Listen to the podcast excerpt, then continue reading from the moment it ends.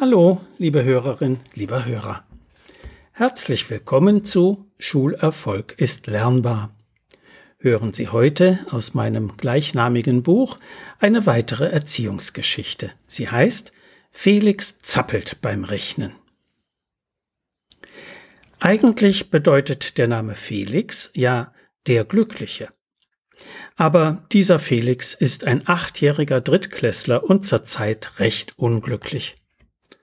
Seine Mutter fühlt sich sogar ziemlich verzweifelt. Wenn ich mit ihm das Einmaleins übe, zappelt er ständig herum, kann sich nicht konzentrieren und verwechselt dauernd die Ergebnisse. Dabei könnte er, wenn er nur wollte. Ich gebe ihr einen vorläufigen Erste-Hilfe-Tipp. Sie soll Felix bei der nächsten derart unerträglichen Situation einfach raus zum Spielen schicken. Und genau das war die Lösung des Problems für den Jungen. Bei der Siebener Reihe schickte seine Mutter ihn Fahrrad fahren, und als er nach einer halben Stunde zurückkehrte, konnte er sie perfekt. Sind wir nicht alle mit der Formel Sitz still, wenn du dich konzentrieren willst, zum Lernen angehalten worden? Bei vielen Kindern klappt das, aber nicht deswegen, sondern nur trotzdem. Weit mehr Schüler könnten bessere Lernleistungen erbringen, wenn sie dynamisch sitzen und sich bewegen dürften. In den Schulen ist diese Einsicht bereits weiter verbreitet als in den Elternhäusern. Etliche Hersteller von Schulmöbeln bieten mittlerweile Stühle mit Bewegungsmöglichkeiten an, vom Freischwinger mit festen Kufen bis zum drehbaren Stuhl auf fünf Rollen. Problematisch ist nur, dass bessere Stühle auch mehr kosten als einfache.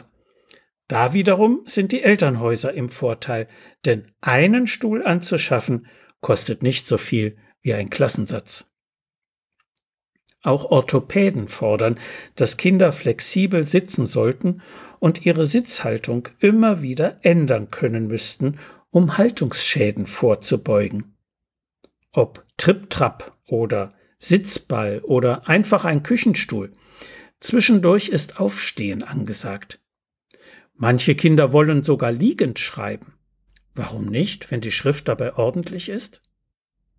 Vor allem stehendes Schreiben bringt dem Körper Entlastung. Wer kein Stehpult hat, kann sich einfach von Mutti das Bügelbrett ausleihen.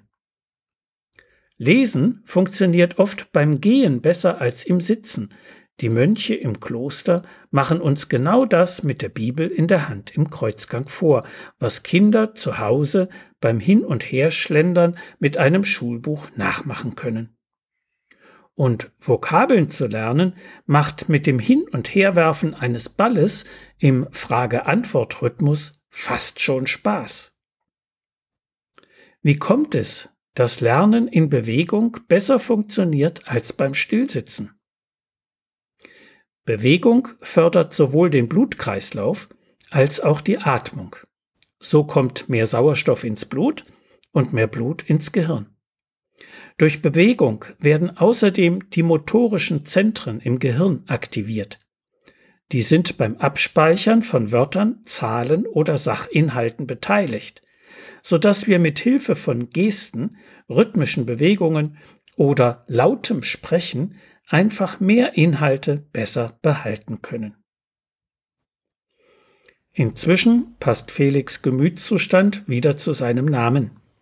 Auch seiner Mutter geht es gut, weil sie verstanden hat, dass das Bewegungsbedürfnis ihres Kindes sie beide zu einer wichtigen Lernerfahrung brachte. So viel für heute. Sie finden viele weitere interessante Erziehungsgeschichten und hilfreiche Sachtexte in Schulerfolg ist lernbar. Medu Verlag Dreieich. Wenn Sie Fragen zu Schule und Lernen haben oder meine sonstigen Bücher und Materialien bestellen möchten, können Sie gerne über meine E-Mail-Adresse info at schulberatungsservice.de oder über die Webseite www.schulberatungsservice.de Kontakt mit mir aufnehmen. Alles Gute und bleiben Sie gesund. Ihr Detlef Träbert.